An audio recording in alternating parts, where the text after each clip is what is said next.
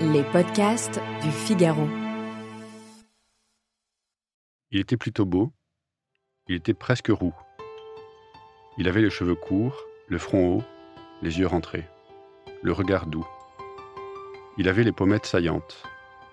Il avait une barbe peu fournie qui se limitait au contour de sa mâchoire, le nez fin, pointu, les épaules rondes. Amis de la poésie, bonjour. Et bonjour Guillaume Barry. Bonjour Alban. Vous avez 44 ans, vous êtes l'auteur de livres de poésie et de romans, on va en parler. Votre dernier ouvrage s'appelle Je vais entrer dans un pays, euh, c'est aux éditions Corti. Vous y racontez la vie de Benoît-Joseph Labre, un saint catholique du XVIIIe siècle. Il est surnommé le vagabond de Dieu. Euh, d'abord, pourquoi avoir raconté cette histoire? Qu'est-ce qu'elle signifie pour vous? Écoutez, c'est vraiment une question euh, que je continue à me poser. Et en fait, la réponse n'est pas si évidente. J'ai l'impression que ça m'est tombé dessus. Toujours, depuis longtemps, été attiré par euh, la vie des saints, leur vie humaine, par le fait qu'ils font souvent des expériences limites. Ils sont à chaque fois entre la folie et la raison, entre le monde et la réclusion, entre leur vie intérieure euh, et la sociabilité. Et, souvent, ce sont des, personnes qui souffrent hein, de cette position euh, intenable, qu'ils essayent de, tenir justement jusqu'au bout de leur vie, mmh. souvent au péril de leur vie. Et celui-là, j'ai commencé à m'y intéresser parce qu'il est rangé dans la catégorie des fous de Dieu, ou des, folles en Christ, comme on dit, c'est-à-dire des gens qui font le vœu d'une sorte de pauvreté intellectuelle. Oui, son parcours est assez étonnant. Euh, à ce Benoît Joseph Labre, au, premier abord, on pourrait d'ailleurs avoir l'impression que sa vie est un échec. Il voulait devenir religieux, il n'a jamais été accepté par une communauté, il a erré un petit peu, il a marché de Rome à Lorette à Assise, il a fait le chemin plusieurs fois, et il a un peu été rejeté de partout. Euh, de mmh. prime abord, euh, on pourrait dire, euh, ce n'est pas un échec, ça n'a pas marché. Mais c'est le cas pour la majorité des saints. Encore une fois, moi, ce qui m'intéresse, c'est pas qu'ils soient saints, mais néanmoins, on peut observer que la majorité des saints sont canonisés, enfin, bien après leur mort et reconnus, en tout cas, par l'institution bien après leur mort. Donc, ce qui, ce qui m'intéressait, c'est justement cette vie d'errance où il a vécu assez, assez, enfin il a vécu pas très longtemps. Il est mort en 1783. Il avait 35 ans à Rome. Et effectivement, très jeune, il veut, il veut quitter sa maison et il veut trouver une place qu'il ne trouvera jamais.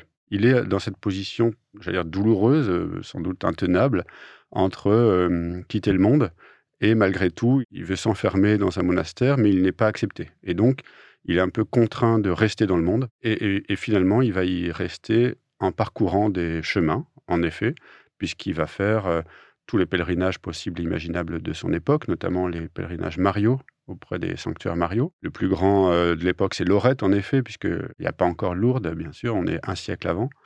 Et donc, il va notamment à Lorette, et jusqu'au bout de sa vie, puisque même quand il est très épuisé, euh, il, continue à aller à Lorette de Rome, et c'est à peu près à 250 km tout ça à pied, dans un état de, dénuement, de pauvreté, euh, de souffrance physique assez, assez, assez dingue. Il y a des moments où vous allez dans ce récit euh, carrément vers la poésie, notamment quand vous parlez de, de poissons, de poissons labres. Euh, est-ce qu'on peut dire que c'est aussi un ouvrage de poésie Oui, bien sûr. Oui. Et que c'est une histoire poétique? Oui, oui, tout à fait. en tout cas, le récit est traité sur un mode poétique, oui, bien sûr. Est-ce que vous accepteriez, Guillaume Marie, de nous en lire un extrait? Avec plaisir. Il était plutôt beau, il était presque roux. Il avait les cheveux courts, le front haut, les yeux rentrés, le regard doux. Il avait les pommettes saillantes. Il avait une barbe peu fournie qui se limitait au contour de sa mâchoire, le nez fin, pointu, les épaules rondes. Il n'était pas très grand. À la fin de sa vie, il était bien trop maigre. Il ne saisissait pas tellement l'intérêt de vivre avec les gens. Il a su assez tôt qu'il n'y arriverait pas. Il n'avait pas envie d'apprendre un métier, de gagner de l'argent, d'avoir un savoir-faire ou même de la beauté. Il ne voyait pas pourquoi il aurait dû séduire les femmes ou bien les hommes, faire le beau, être fort. Il s'en fichait vraiment. C'était quelqu'un de très doux, vivre lui suffisait. Regarder le ciel, les rochers, les oiseaux. Le reste n'était rien. Il n'avait pas envie de s'extraire de sa condition. Il n'avait pas envie de conquérir quoi que ce soit. Merci, Guillaume Marie. Pour vous, qu'est-ce que euh, Benoît-Joseph Labre euh, peut dire aux, amateurs de poésie aujourd'hui ou à ceux qui en écrivent? Alors, il s'avère que c'est un, c'est, un personnage qui a beaucoup été aimé des, poètes, notamment au moment de sa canonisation, euh, il y a eu une sorte de, de- de vague, de mode. Donc Germain Nouveau, Paul Verlaine ont écrit, ont écrit sur lui. Plus récemment, Lucien Suel ou Ivar Favard ont écrit, après avoir visité sa maison natale à Hamet, à côté de Boulogne-sur-Mer, des poèmes sur lui. Donc c'est quelqu'un qui, suscite, en tout cas, de, la poésie. Ce qui est intéressant, c'est sa radicalité. Il ne transige pas avec le désir de séduction qu'on qu'on vit au quotidien. Ça, c'est quelque chose. Tous les parcours euh, radicaux euh, sont forcément inspirants, en tout cas euh, fertiles. Ensuite, je crois que le fait que ça soit un personnage qui marche beaucoup, donne un rythme. C'est quelqu'un qui euh, chantait tout le temps, peut-être moins dans sa tête, et qui marchait tout le temps, peut-être moins dans sa tête. Même quand il marchait pas, même quand il chantait pas, je pense qu'il était quand même tout le temps dans une sorte de rythme qui le conduisait. Et je pense que ça, c'est lié à la poésie. Guillaume Marie, ce n'est pas votre premier livre. Euh, Votre précédent ouvrage s'intitule La fin du monde. C'est un ouvrage coécrit avec Samuel D. Vous vous amusez euh, dans ce petit livre de poésie à, détruire toute notre civilisation, mais en poème. Euh, Ce qui m'intéresse, c'est que c'est un livre que vous avez écrit à quatre mains. Question simple, est-ce que c'est plus facile d'écrire de la poésie à deux que tout seul? Paradoxalement, un peu, dans le sens où écrit Samuel et moi de la poésie euh, de façon solitaire, mais on a ensemble quelque chose souvent qui se débloque parce qu'on se stimule. L'un lance un- une piste, euh, l'autre peut l'écarter ou la suivre, mais en tout cas, euh, rebondir dessus. On, on travaille beaucoup sous la forme d'un ping-pong, soit verbal, soit, soit écrit. C'est-à-dire que vous vous renvoyez la, la Oui, balle, vous vous exactement. renvoyez le verre? Tout- c'est ça, exactement. Ouais. Ça crée une dynamique, euh, ça nous donne de l'énergie euh, d'écrire euh, l'un à côté de l'autre. Ça change votre style d'écriture? Oui, tout à fait. Je pense que Samuel a vraiment son style et moi, moi j'ai le mien, mais quand on est tous les deux, nous avons une troisième voix. Et ça, c'est assez excitant. Je dis ça aussi parce que ça fait 25 ans qu'on écrit ensemble et que c'est une voix qu'on a peu à peu construite. Et bien justement, je vous propose, si vous le voulez bien, d'en écouter un extrait où vous lisez avec euh, Samuel Day, votre co-auteur, l'un de vos poèmes. En quelques enjambées, les créatures parvinrent à Clermont-Ferrand. Elles entrèrent dans l'hôtel de préfecture du Puy-de-Dôme et elles cassèrent tout. Elles entrèrent dans l'abbaye de Saint-Alyre, et elles cassèrent tout. Elles entrèrent aux 30 rue des Petits Gras et elles cassèrent tout. Elles entrèrent dans la chapelle des Cordeliers, et elles cassèrent tout. Elles entrèrent Elles entrèrent au aux 15 15 rue Philippe Marcombe et elles cassèrent tout. Elles entrèrent dans la basilique Notre-Dame-du-Port, et elles cassèrent tout. Elles entrèrent dans la cathédrale Notre-Dame de l'Assomption de et elles Clermont. cassèrent tout. Elles entrèrent dans la synagogue, et elles cassèrent tout.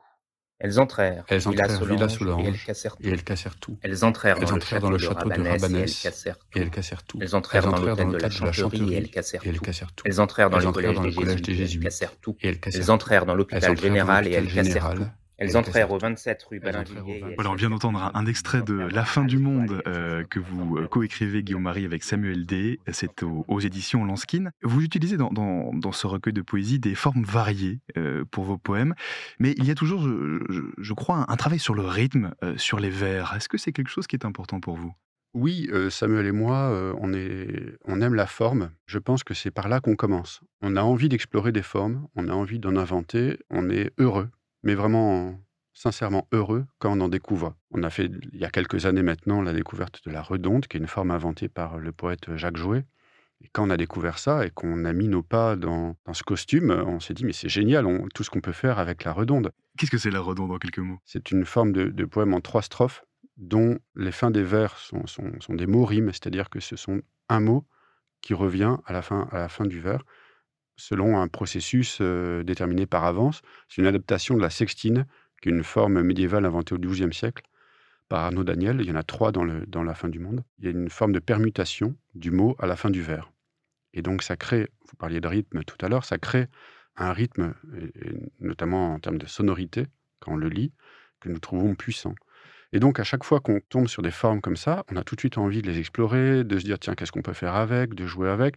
C'est comme si on est d'acheter une boîte de Lego. On la refaçonne, on, on reconstruit d'autres choses avec. Vous aimez autant travailler la, la forme de la poésie que le fond et les histoires que vous racontez, si je comprends bien. Mais pour moi, c'est pas, C'est pas antinomique. c'est pas antinomique. Et puis même, les, les- ça ne va, ça peut pas aller l'un sans l'autre. Euh, par exemple, pour Je vais entrer dans un pays, j'ai bien vu que je me suis inscrit dans une forme qui était la forme de la marche en quelque sorte, où j'étais vraiment commenté par un rythme en, six syllabes.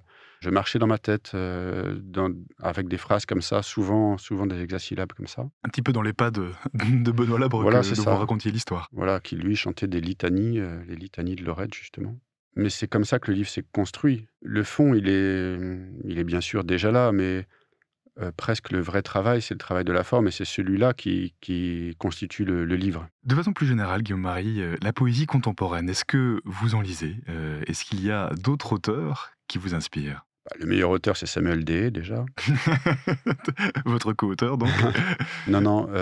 oui, bien sûr, j'en lis beaucoup. Je trouve que la poésie contemporaine est passionnante parce qu'elle est variée, elle est multiple, elle est variée, elle est foisonnante. Dans toutes les librairies, il y a beaucoup, beaucoup de livres qui sont vraiment intéressants et passionnants. Il y a un éditeur qui m'avait dit un jour les meilleurs écrivains du moment sont poètes, mais personne ne le sait. Et je crois que c'est vrai, je dis pas ça pour moi, mais, je, crois que c'est vrai parce que c'est l'endroit où les expérimentations se font. Et je crois que c'est aussi l'endroit où le monde d'aujourd'hui est le, plus est le mieux dit. Plus que dans les romans, vous diriez? Bien sûr. Non, non, les romans, c'est la, c'est pas la vérité. la poésie, c'est la vérité. C'est la, la vérité clairement de, de la vie. Mmh. Roman, c'est forcément fabriqué. Et en même temps, la poésie euh, se vend beaucoup moins que, que les romans, enfin, est souvent beaucoup moins connue que les, les romans. ce que je dis, c'est un peu un, lieu commun, mais, mais, tout de même. Euh, vous, typiquement, euh, Guillaume Marie, alors j'entends que vous n'aimez pas le, la fonction d'auteur, mais est-ce que c'est difficile de faire connaître des ouvrages de poésie, vous qui en écrivez régulièrement? Vous avez évidemment raison, et c'est vrai qu'il faut partir du principe que quand on écrit de la poésie contemporaine, euh, on ne va pas se retrouver euh, à la grande librairie ou à Leclerc. On ne va pas forcément se retrouver euh, à la télévision à 20h. on ne peut pas concurrencer ça. Et c'est effectivement forcément une sorte de, de genre un peu marginal aujourd'hui. Néanmoins, il y a quelque chose qui se passe, c'est que la poésie revient à la mode. Aujourd'hui, il y a quelques années, c'était ringard de se dire poète. Aujourd'hui, ça ne l'est pas. On voit bien que les plus jeunes s'assument poètes et font des choses passionnantes avec des DJ dans les bars ou même juste en librairie. Il y a des maisons d'édition vraiment variées qui font un travail génial et qui sortent tout un tas de, choses qui se vendent. La vente de la poésie aujourd'hui marche de mieux en mieux. Les, chiffres, les, chiffres, je crois que c'est plus 42% en 2022. Et il n'y a pas que Baudelaire qui se vend. Il n'y a pas que les poètes maudits qui fonctionnent en librairie.